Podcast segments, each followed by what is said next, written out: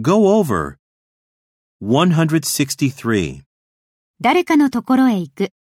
Go over to someone. Go over to someone. 164. 課題について見直す。 Go over the report. Go over the report.